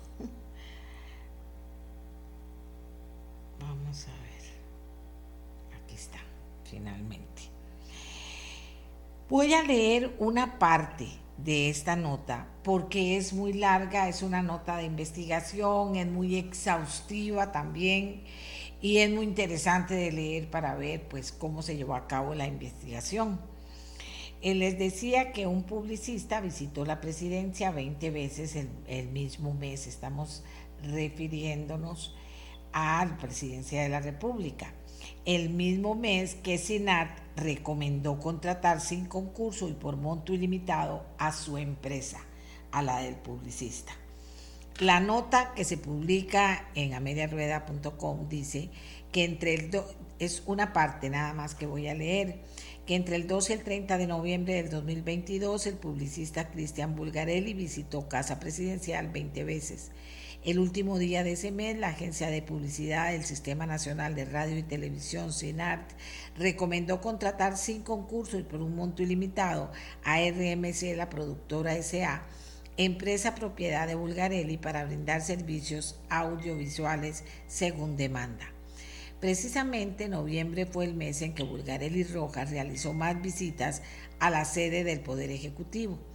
Del total de ingresos registrados por el publicista, 59 entre el 1 de mayo del 22 y el 31 de abril del 23, una tercera parte ocurrieron en noviembre. Así lo comprobó una investigación de ameliarueda.com después de revisar, de revisar 4.624 bitácoras de seguridad de Casa Presidencial sin estar en una planilla institucional. Hubo días como el 10 de noviembre, cuando el mandatario Chávez estaba de gira por Guanacaste, en los que Bulgarelli incluso ingresó dos veces, uno por la mañana y otro por la tarde. También hubo una semana del 14 al 18 de noviembre, en la que entró los cinco días hábiles.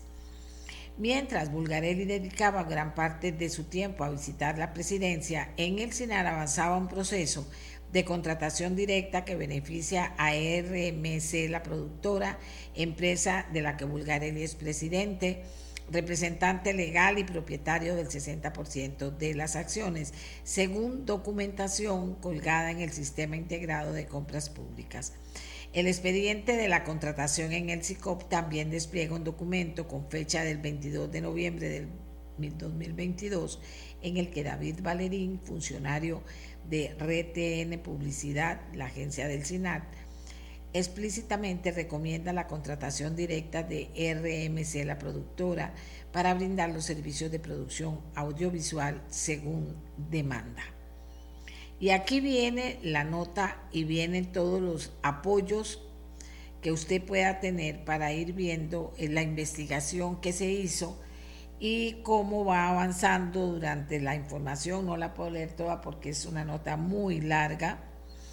Dice, por ejemplo, qué dicen las partes cuando se le contactó vía telefónica y sin que le pudiera indicar de qué se trataban las consultas, el 7 de agosto del 2023, Cristian Bulgarelli dijo que por recomendación legal no brindará declaraciones de ningún tipo.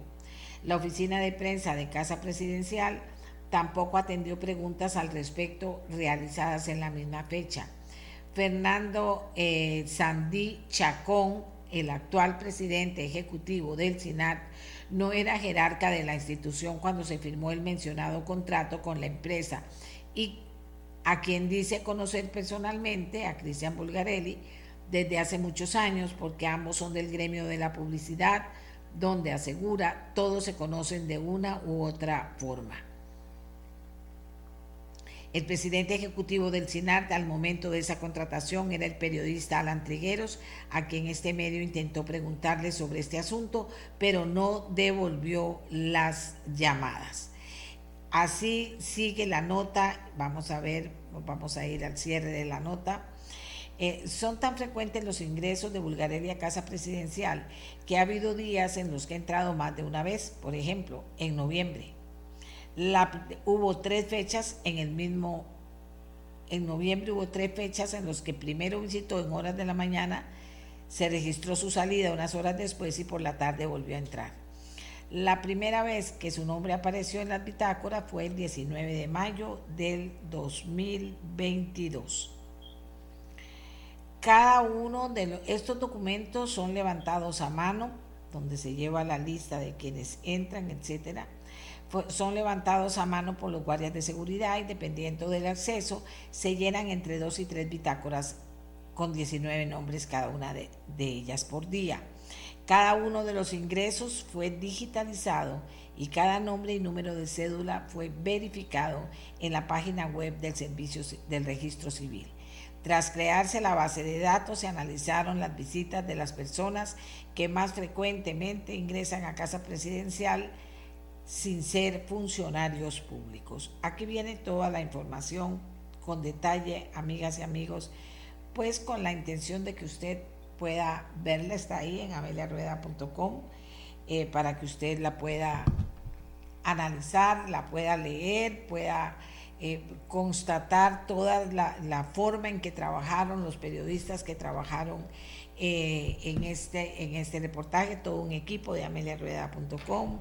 Eh, coordinados por el periodista Antonio Jiménez, quienes trabajaron, quienes lo montaron y quienes trataron de explicar todo con una gran claridad para que ustedes supieran de qué se trataba el tema del que estaban hablando y que fortalecía la, el encabezado que decimos nosotros, el encabezado de esta nota. Bueno, el jerarca del SINAR como consecuencia de esta información y de la reacción que le hemos pedido, ordenó investigar el contrato a la empresa de del publicista que se identifica como asesor presidencial. El actual presidente ejecutivo del SINART es Fernando Sandí. Escuchemos lo que le dijo en respuesta a ameliarueda.com.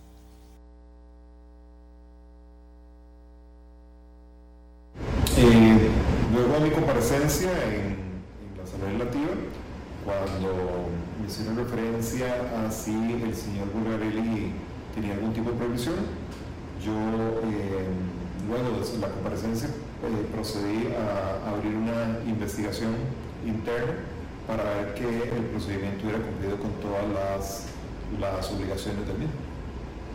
Okay, pues, en esto, específicamente el tema de la prohibición. En el tema de la prohibición, correcto.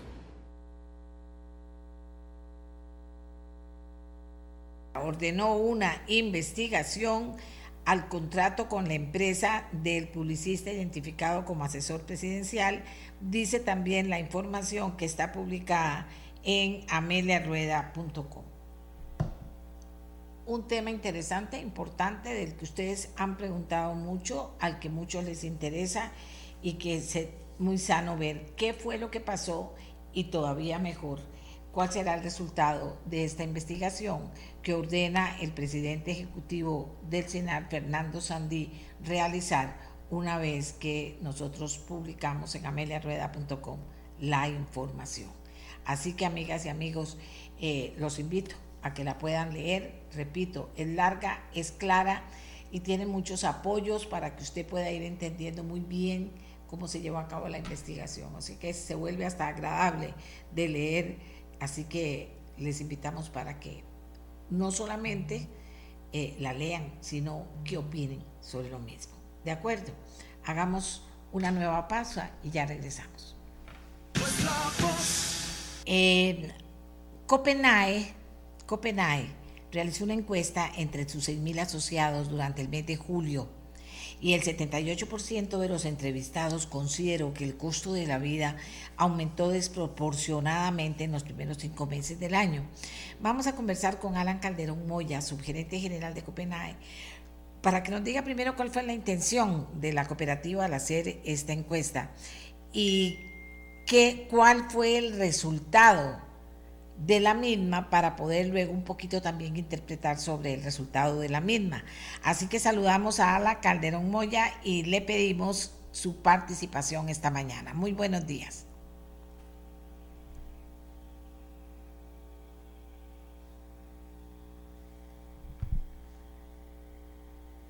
Don Alan, buenos días.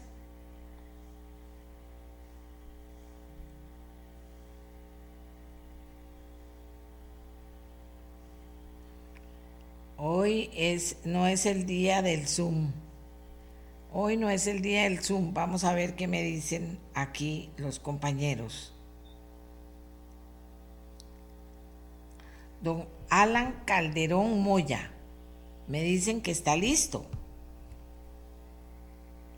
Vamos a ver.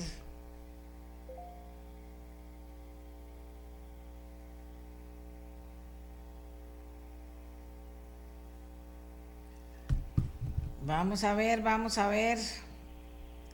Alan Calderón. Voy a preguntarle a la gente con la que coordiné. A ver qué puede estar pasando. Dice que no le han dado acceso al Zoom. Aquí lo voy a volver a mandar al Zoom. Que no le han dado acceso al Zoom y que él está ahí listo. Vamos a ver. Jocelyn, a ver, cómo lo resolvemos.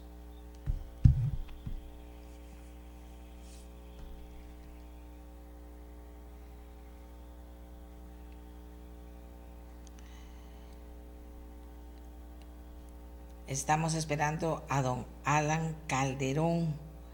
Vamos a ver qué puede haber pasado. ¿Qué puede haber pasado? Ya lo vamos a resolver. Aló, don Alan. ¿Cómo le va? Buenos días, don Alan, ¿cómo, cómo está? Estábamos asustados de qué había pasado. Eh, don Alan, ¿usted nos puede explicar por qué toma la decisión de hacer esta encuesta y un poquito eh, para poder aterrizar en cuáles son los datos cuando la gente dice que considera que la vida aumentó desproporcionadamente en los primeros cinco meses del año? ¿Qué datos soportan esta opinión? Adelante. Sí, bueno, muy buenos días. Muchas gracias más bien por, la oportunidad que nos dan a, la cooperativa de poderles mostrar a, todos, los, todos los oyentes esta, esta información que hemos venido desarrollando ya hace casi una década, Amelia. Hemos creado un programa que se llama eh, Finanzas sobre Ruedas y la idea nuestra es siempre darle información a nuestros asociados y el público en general eh, de algunos elementos de educación financiera e inclusión que son relevantes para que pues tomen decisiones eh, en el quehacer eh, financiero. Eh, hicimos un sondeo, efectivamente, que, que, hemos venido haciendo ya en algunas otras ocasiones. básicamente, el sondeo lo que nos plantea es la posibilidad de poder entender cómo está el perfil de, los, de los asociados y el público también en general costarricense para poder ver cuáles son las condiciones y el perfil de consumo que ellos han estado teniendo. Y parte de los elementos interesantes que hemos venido encontrando es que nos, nos, dimos, nos dimos a la tarea de preguntar cómo han sentido el costo, el costo de, vida. Eh, seguramente gran parte del, del tema de la, de la, historia, ahora que, han, que hemos tenido la inflación tan fuerte el año pasado, ha marcado la respuesta de la mayoría de ellos y efectivamente, como usted lo menciona, pues básicamente 78% de, los, de las personas que fueron sondeadas eh, indican que hubo un crecimiento o, sienten que el costo de la vida en el primer semestre pues es elevado. Eso, eso nosotros nos llama la atención, ¿verdad? Y entonces empezamos a hacer algunas otras eh, preguntas eh, para poder entender un mayor detalle esto y nos cuentan que hay rubros que les demandan mayores, mayores gastos, por ejemplo, los que tienen que ver con alimentación, con transporte particularmente, ¿verdad? Y alquiler de vivienda. Y esto a nosotros nos, pues nos da una información muy valiosa eh, como entidad financiera, pues porque lo que andamos buscando es cómo desarrollar eh, a los asociados y cómo generamos esa mayor inclusión financiera para, para el país. Entonces, eso es un primer hallazgo interesante que, que nos dio ese sondeo, doña Amelia. Eh, otro hallazgo bien interesante que me gustaría compartir es que, pues, a pesar de que el primer semestre sienten que hay un crecimiento en el costo de vida, pues casi la mitad de, estas personas sienten también que este segundo semestre eh, va a ser más bien de una reducción en los, en los costos. Y eso es una, es una, también es un resultado bien importante para la economía porque genera confianza. Cuando la gente siente que realmente la situación económica también puede mejorar eh, y lo está sintiendo en sus bolsillos, pues genera mayor inversión y mayor consumo en las economías. Entonces, a su vez, esta, este sondeo nos permitió darnos cuenta de esto.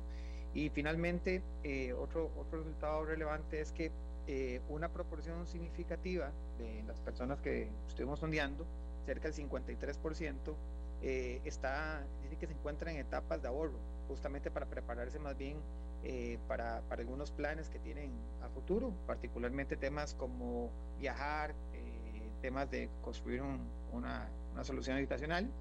Y eso a nosotros, pues la verdad es que nos, eh, nos motiva porque creemos que estamos en la línea correcta de, ayudar y apoyar, eh, impulsar a, a, todos nuestros asociados y futuros asociados y clientes.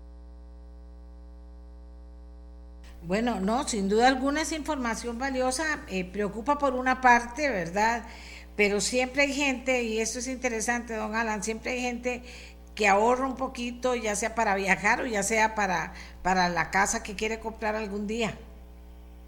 Sí, sí, sí, efectivamente. Y, y, eso es parte de nuestro, nuestra labor en la cooperativa, cómo darle vuelta al concepto de endeudamiento per se, sino básicamente en construcción de desarrollo de soluciones para las personas.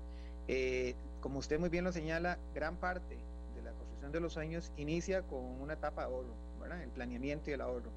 De hecho, es súper interesante dentro de la, del sondeo que hicimos, doña Amelia, porque vimos qué tipo de servicios eh, las personas estaban sintiendo que tenían que dejar de consumir porque, porque, efectivamente de pronto lo que van a hacer es aumentar el ahorro.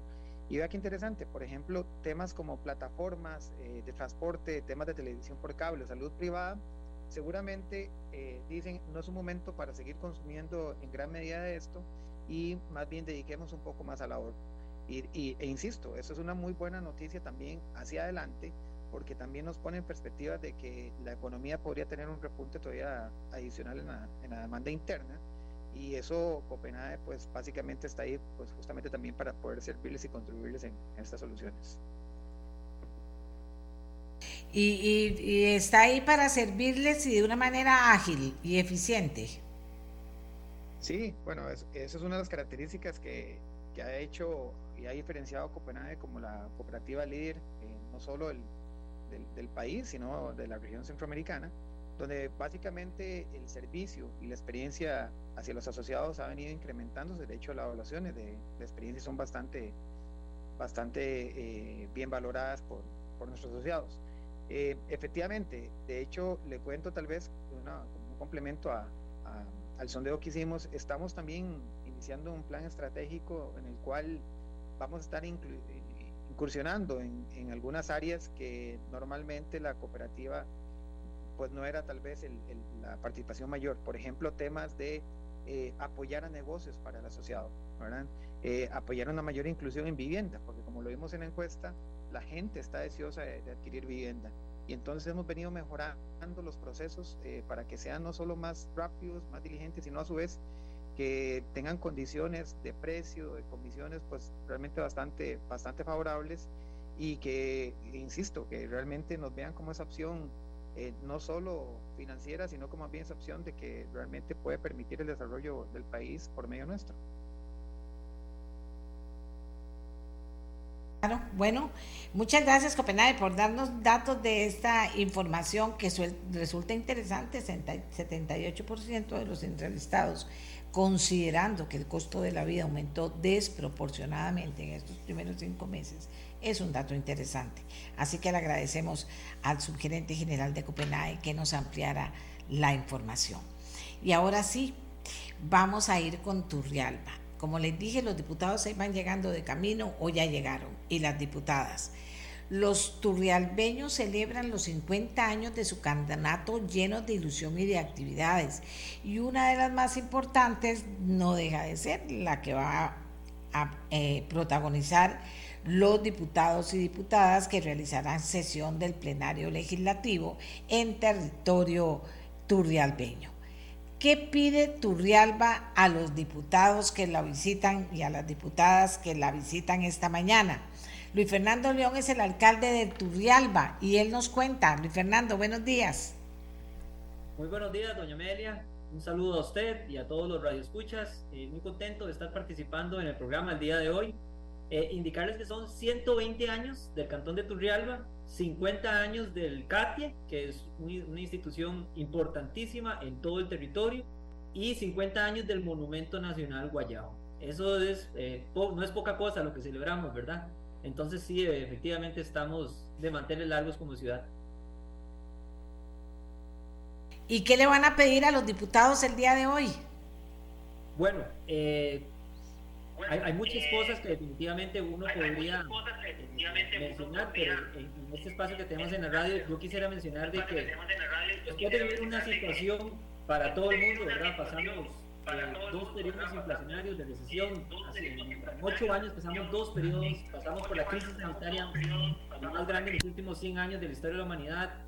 Eh, además de eso, Turrialba tuvo una particularidad en el julio del 2021, todos lo recordarán, creo que también estuve con ustedes en algún programa. Eh, tuvimos la afectación por desastres naturales más grande en la historia de Turrialba, ni siquiera la afectación de 1949 se compara a, las afectaciones que tuvimos, sobre todo a nivel de infraestructura, dichosamente no a nivel de vidas humanas, no tuvimos ninguna pérdida. Y en base a eso es que nosotros consideramos que hay varios aspectos importantes que estamos planteando el día de hoy. Uno definitivamente tiene que ver con infraestructura. Y cuando hablo de infraestructura no solamente me refiero a la civil, aunque es muy importante, sino también a tecnológica. Turrialba es más de la mitad de la provincia de Cartago. Turrialba además ha representado la posibilidad de generación de energía hidroeléctrica en gran cuantía para todo el país, principalmente la GAN, y no había existido en realidad un método de compensación para un territorio como, para, como el nuestro, después de años de años de explotación de los recursos naturales de nuestro territorio, y en base a eso es que requerimos, efectivamente, además de tener ciertas ventajas comparativas de territorio, ventajas competitivas en cuanto a infraestructura. Por eso es que estamos hablando de que Turrialba no debería estar conectada el centro con el este de Turrialba con puentes de una sola vía. Esto no solamente lo hace difícil en términos de infraestructura para la inversión, sino de infraestructura para la atención de los desastres como los que ya nos ha tocado afrontar en los últimos años. También a ello es importantísimo la intervención inmediata de Ruta 10. Ya se tienen adjudicadas las obras por parte de CONAVI y la, la Comisión Nacional de Emergencias. No obstante, Ruta 10, que es la ruta para, algunos la conocen como la Ruta Vieja por Turrialba, pero en realidad es la ruta Paraíso Siquirres pasando por Turrialba. Hay dos accesos en Juan Viñas y en San Juan Sur de Turrialba que están a un solo carril. Y esta ruta, doña Amelia, es la única ruta que le garantiza a Costa Rica que los 365 días del año su mercadería, ¿verdad?, llega al principal puerto del país o, el, del principal puerto del país pueda llegar a la mercadería de gran área metropolitana. Eso en términos de millones de colones significa muchísima plata, porque ustedes saben que en logística internacional, en la logística del comercio internacional, el tiempo definitivamente significa dinero. Entonces por eso es importantísima pensar en eso, pensar en ampliación de carriles, en una ruta que además es la única que nos garantiza cuando se cierra la ruta 32, la de Carrillo, de que verdad todo el comercio y muchas de las personas que se dedican también a dar servicios en zona atlántica puedan transitar de manera segura y rápida a su principal destino. Entonces eso es una de las cosas también más importantes que hemos mencionado. La industria turística es una que ha crecido muchísimo. Yo sé que muchos nos reconocen por el queso, pero también tenemos el volcán Turrialba, el monumento. Muchísima, muchísima actividad turística de aventura. Somos muy conocidos por actividades como el rafting, como el canopy, el canyoning, mucho parapente. Y para ello nosotros requerimos infraestructura en conectividad, o sea, mejorarla, ya la tenemos, pero creo que necesitamos aún eh, eh, una conexión más rápida, ojalá que podamos enseñar pronto, ¿verdad? Con la 5G, yo no quedo con, quedo con la esperanza, doña Amelia. Y eh, paralelo a ello, también mejorar al corto plazo la pista de aterrizaje de Atirro Hace poco, por, con el esfuerzo de, eh, pues de nuestro, pero sobre todo de empresarios turrialbeños, se activó la pista. Lo que pasa es que hoy tenemos una pista para vuelos o para naves muy pequeñas. Si nosotros lográramos ampliar esa operación, podríamos tener eh, un turismo distinto, ¿verdad? Que en este momento está atendiendo algunas zonas de Pacífico Sur y Guanacaste, ya en Turrialba, que por cierto ya en los últimos años ya ha reflejado bastante incremento de su visitación. Bueno, no es pequeña cosa, pero es muy importante, ya ve usted, esto de la carretera es algo muy importante. Y también fortalecer a Turrialba, que, que, que es un lugar bonito de gente trabajadora, que ha, pesado, que ha pasado por situaciones difíciles, con más presencia turística también. Ahora, ¿esperan tener alguna respuesta de los diputados y diputadas? Pues yo sinceramente, doña Amelia, lo que espero es verlo, eh, pues claro, a nivel de gestión y a nivel de la inclusión de algunos de estos proyectos en el presupuesto ordinario, ¿verdad? Eh, no solamente la bancada del oficialismo, sino a todos, de que tengan en consideración la importancia. Yo sigo pensando que el desarrollo de este país pasará en gran medida por la posibilidad del desarrollo de lo que será fuera de la periferia. O sea, territorios grandes y vastos con ciertas situaciones, como por ejemplo la que tenemos nosotros, tenemos 8 microclimas, vamos de 200 metros a 3.400 metros sobre el nivel del mar, nos permitiría por los tipos de suelo tener este, vastas actividades comerciales, em, ¿verdad? Que puedan ojalá generar muchísima riqueza, pero que sobre todo esa riqueza se pueda distribuir de manera muy equitativa y mejorar la calidad de vida de todos. Y en esa medida es que consideramos importante que la Asamblea Legislativa tome en consideración esto para este presupuesto y los extraordinarios ojalá que vengan. ¿Y qué actividades especiales tiene Turrialba para celebrar tantos bonitos y buenos aniversarios? Bueno, muchas gracias por la pregunta, doña Amelia. Hoy tendremos una sesión eh, solemne en el CATI, quien está cumpliendo 50 años. Ahí vamos a tener una feria. Acá en el parque, de hecho ya iniciamos desde la semana anterior la celebración. Es una celebración de un, de no de un día, como decimos popularmente, somos de patada larga. Entonces, desde la semana anterior tuvimos el parque repleto de artesanos y artesanas, de artistas turrialbeños, tomando el casco urbano de la, ciudad con diferentes actividades. En el Teatro Municipal y la Casa de la Cultura también de la Municipalidad de Turrialba tuvimos también actividades. Eh, la próxima semana eh, se va a estar celebrando el Día Nacional de los Parques, acá en Turrialba, en conmemoración de los 50 años del Monumento Guayao, a cual de una vez les invito, ¿verdad? Creo que es también no solo un ícono nuestro, sino un ícono a nivel nacional, es el monumento arqueológico más grande de Costa Rica y uno de los más importantes de América Latina.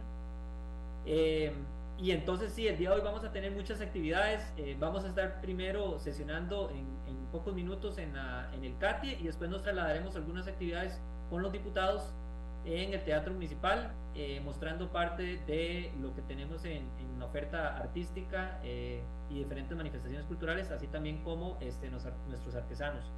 También en la semana anterior estuvimos de hecho con conciertos, eh, tuvimos el popular baile de la polilla, así que la gente aquí en Torreón muy apuntada a, a, moverse, a salir a bailar y eso es lo que queremos, una, una ciudad viva, activa, segura, bonita, en donde todos, no solamente los turremeños, vengan a disfrutar y yo creo que siempre nos ha caracterizado y se nos ha reconocido como, como así.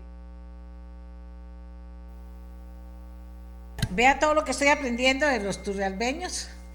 Les gusta el baile de la polilla, imagínense, ya solo eso los pone en acción. pues sí, claro que sí. Yo diría que eh, uno de, nuestros eslogan eh, es uno muy bonito que hace poco, hace como dos, tres años sacamos en un spot que es Turrialba, el lugar de, donde nunca irás a Dios, y después con la marca Turrialba, ruralmente auténtica, de verdad somos auténticos y creo que muy, muy buenos anfitriones y nos gusta de verdad que quienes nos visitan disfruten y sobre todo se sientan el calor de los y las. Bueno, señor alcalde, eh, ya vea todo lo que hemos hablado. Yo le dije, tenemos un ratito porque él tiene que salir corriendo para estar listo para la sesión de la Asamblea Legislativa eh, allá en Turrialba y tienen que estar listos antes. Pero vio que nos dio chance de contarle al país, pues, hasta las cosas más lindas que tiene Turrialba. Usted hablaba de que la gente es buena anfitriona háblele también de las comidas y de las cosas especiales que usted puede llegar a Turrialba a pedir y se va a encontrar. Bueno, en el caso de nosotros somos actualmente el único lugar de Costa Rica con una denominación de origen activa que recientemente eh, un juez de la República dictó a favor de nuestros productores. Entonces el queso Turrialba definitivamente nos asocia mucho. El queso Turrialba tenemos tour de queso, eh, tenemos el volcán, tenemos mucha producción cafetalera, la mayoría del almácigo que sale a muchos territorios del país eh, y variedades de las más especiales de café han salido de Turrialba. Por ejemplo, la variedad geisha, que es muy utilizada en la zona de Los Santos, es, es parte de la investigación y desarrollo que desarrolla el CATI, ¿verdad? Y así otras variedades como los Costa Ricas. Entonces, además uno puede, además de poder comerse una buena tortilla de queso con buen queso, puede tomar una taza de café especial siempre se nos ha vinculado, y por muchos años se nos, usted lo recordará, y, su hermano que era seguidor de fútbol, como la campiña azucarera, somos productores por excelencia también de caña de azúcar, con niveles de sacarosa muy altos. Entonces también la panela, la, el agua dulce aquí no puede faltar. Y en la parte culinaria tenemos una oferta muy, muy amplia, ¿verdad? Al tener esa tipología de usos de suelo, tenemos en la parte alta, muy vinculado a la parte alta de Cartago, ¿verdad? Este, no solamente la papa y la fresa, sino otros productos. Y este, no pueden faltar también este, pues la parte de carnes. Tenemos una asociación eh, de, ganaderos muy fuerte que verdad ha mejorado muchísimo el y que hoy está ofreciendo no solamente Turrialba, sino el resto del país excelentes cortes. Entonces, eso vinculado, eh, o bien Almaga, eh, como han venido trabajando de manera muy vinculada con el sector turístico, no solamente presenta una buena oferta en cuanto a visitación, sino también una excelente oferta culinaria. Y entonces eso yo creo que nos posiciona en una situación este, muy importante. Y cierro diciéndole una de esas pocas cosas que muchos no, no saben, inclusive aquí en Turrialba. Nosotros hemos eh, detectado ya hace 4 o 5 años, entre el cañón del volcán Irazú y el volcán Iturrialba, tenemos una naciente de termales a 42 grados. Eso es una belleza, es impresionante. En la medida de que algún momento se pueda desarrollar un desarrollo como el que nos gusta, nosotros los respetando nuestros recursos y naturaleza, creo que nos va a posicionar aún más eh, a nivel nacional como uno de los destinos por excelencia de, los turistas nacionales y extranjeros, que de por cierto, por cierto ya lo es. Entonces, eh, si uno sabe qué va a hacer este fin de semana, estamos con los días están, las tardes más o menos, pero las tardes están, las mañanas están lindísimas para que puedan venir por la parte alta, ver esos paisajes que ya por sí este, nos dan gran tranquilidad, ver el parapente, ver a la gente volar, ver el volcán y, tener una experiencia eh, culinaria y, de visita escénica preciosa, ¿verdad? Entonces, ojalá que puedan venir y, siempre, y ustedes también, doña Amelia, cuando gusten, bienvenidos a Canto Real. No, vieras que Alejandro, mi hermano, es fiebre del café geisha. Fiebre. Y quiere mucho y recuerda con mucho cariño a Turrialba, que estuvo muchísimas veces allá. Claro que sí, claro que sí, sí, un, canto muy grande y la gente siempre nos, asocia con muchas cosas, pero por dicha la, la mayoría son muy buenas. Qué dicha. Bueno, les deseo lo mejor, señor alcalde. Vio que nos dio tiempo de poder conversar. Le agradezco que haya corrido y que tenga que volver a correr ahora. Y le deseo mucha suerte en todas las celebraciones. Pero qué dicha que pudimos aprovechar para recordarle a los ticos cómo se está preparando Turrialba y cómo es de patada larga, que estará muchos días y fines de semana esperando que la gente pueda llegar, saludarlos, comerse algo rico, visitar un lugar bonito, comprar artesanía eh, eh, de los turrialbeños. Le deseo lo mejor porque me dicen que usted es un alcalde muy entusiasta y que usted le pone bonito a todas las cosas que hace. ¿Será cierto? Muchísimas gracias, Amelia. Sí, yo, yo estoy ya al final de mi periodo, pero eh, yo siempre sigo una frase de papá que uno tiene que hacer las cosas bien porque así corresponde y hasta el final vamos a estar con, con yo, nosotros los torreños somos igual que orgullosos que Basilo los de Guanacaste, igual que los de Guanacaste. Eh, y de verdad estamos muy orgullosos de donde nacemos, Eh, yo, yo creo que he tenido un privilegio como turbeño hermoso de poder dirigir la municipalidad y ha sido una experiencia profesional y personal lindísima y la tomo con muchísimo amor y con toda la energía y, con esa energía nos vamos a ir corriendo también a, seguir esta celebración y, de verdad siempre bienvenidos y muchísimas gracias por el espacio. No, no, no, muchas gracias a Luis Fernando León, alcalde de Turrialba. Eh, bueno, así es Turrialba, como es el entusiasta y muy bien preparado para celebrar cosas bonitas. El Día de los Parques Nacionales, qué dicha que lo celebran allá y qué dicha que eh, pudimos conversar con él para que él mismo los invitara a visitar Turrialba en estas fiestas que tienen, ¿verdad? Siempre me encanta contactar con lugares, ciudades, provincias eh, diferentes de, San José para que la gente pueda conocer qué está pasando por allá y les den ganas de compartir, porque obviamente a los turrialbeños les tienen muchas ganas de recibir las visitas que les lleguen con motivo de este montón de celebraciones que están teniendo en estos días. Así que mañana estaremos atentos a ver qué pasó en la sesión legislativa allá en Turrialba y estaremos atentos a compartir con ustedes algo más de ese tema. Por el momento, agradecerles que nos hayan acompañado, recordarles que gente me está preguntando todavía sobre el trabajo que presentamos aquí, que está en ameliarueda.com, sobre eh, la visita de un publicista a Casa Presidencial 20 veces el mismo mes en que SINART recomendó contratar sin consulta concurso y por monto ilimitado a su empresa. Ahí viene todo el desarrollo de una investigación que hizo el equipo de ameliarueda.com eh, y que creo que vale la pena que le puedan no solo prestar atención, sino como trabajo periodístico lo puedan valorar. ¿De acuerdo? Nos vamos Costa Rica, nos vamos hasta mañana. Gracias por habernos acompañado. Los dejamos aquí, aquí en Monumental, la radio de Costa Rica. Este programa fue una producción de Radio Monumental.